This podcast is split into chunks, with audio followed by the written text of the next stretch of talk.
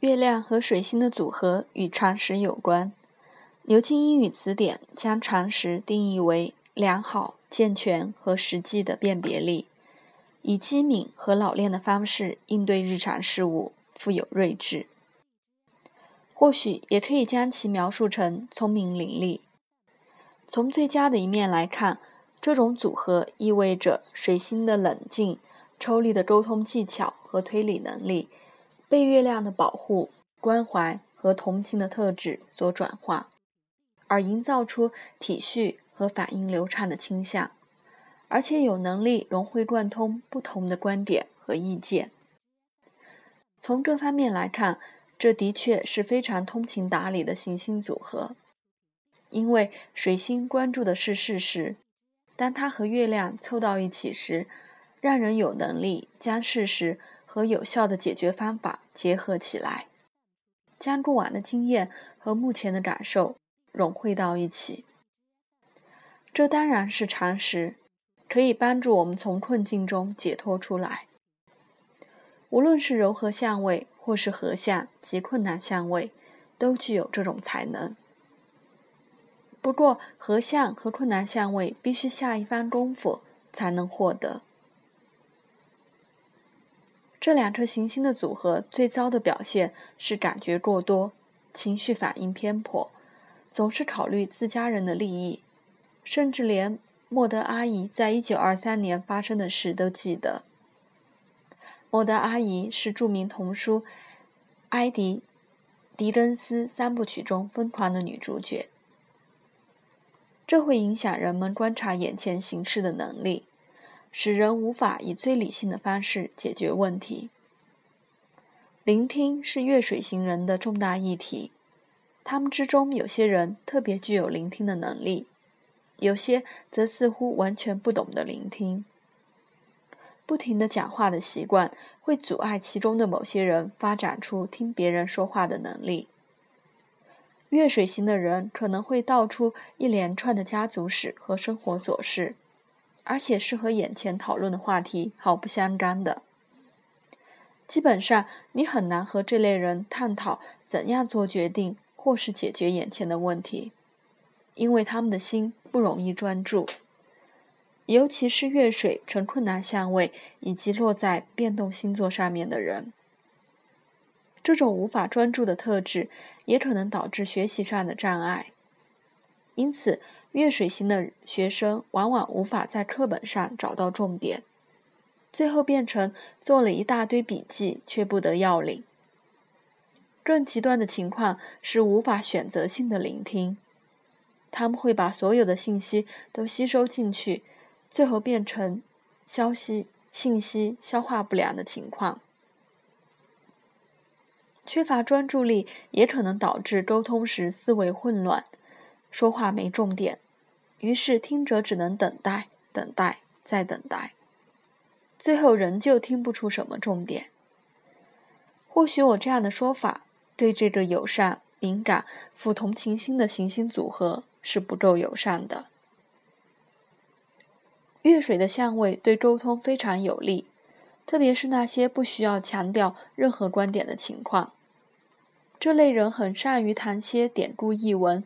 其中没有任何戏剧化的内容或危机，也没有清楚的开场、中段或结尾，只是对每日的琐事做出一些机敏的观察罢了。这种善于观察日常琐事的能力，特别是人与人之间的感觉，我认为是月水型的人最大的潜力所在。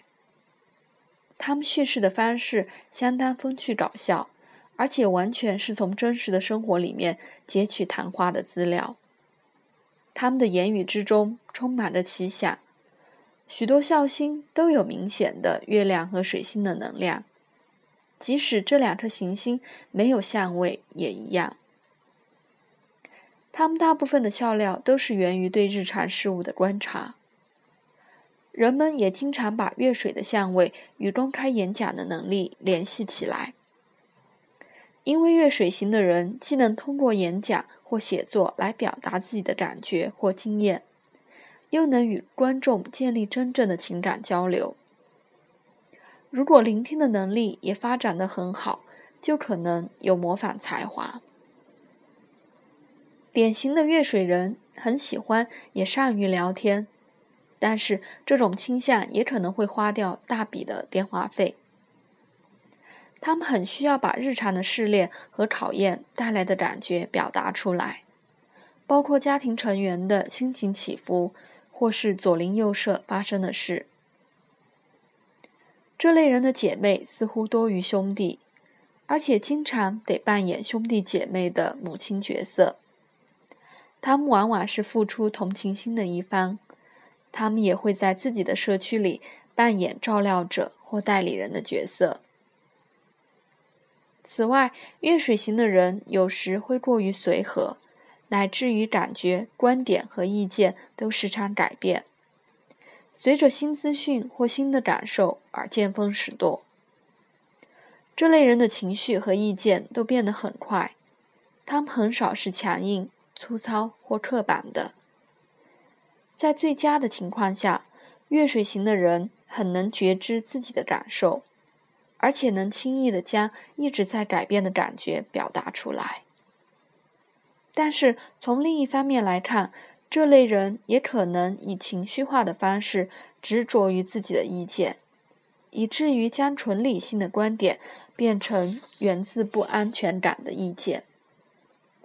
他们的观点会随着情绪改变。这意味着月水型的人对你的感觉会随着时间流逝而产生巨大的变化。那些有困难相位的人很难将内心真实的感觉和理性思考协调一致。月水的组合显现的方式主要取决于哪颗行星的能量比较强一些。如果月亮的能量比较强，特别是困难相位。那么，此人就很难以客观理性的方式表达自己。如果水星的能量比较强，则可能以过度理性的方式来阐释自己的感受。同样的一个人，也可能在不同的时段里，以其中的任何一种方式表达自己。无论如何，一个人的星图中如果有显著的月水能量，往往能以敏感的方式表达自己的意见和概念。虽然这类人在表达时欠缺清晰度或尖锐性，但是他们能特别圆融地理解事物，而且能以和缓的方式与人沟通。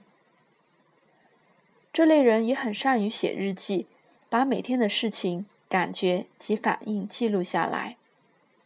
本世纪最著名的一位日记作家就是安妮·弗兰克。他星图中的水星落在双子座，与合相的月亮及海王星成五分相，而且水星也与上升点成四分相。电视剧《加冕街》的星图中也有月亮和水星的相位。这张星图的主宰行星是月亮。分别和火星及水星成四分相。还有什么相位比月亮、水星和火星的组合更能代表八卦的消息呢？而如果没有八卦消息，又怎么会有加冕节呢？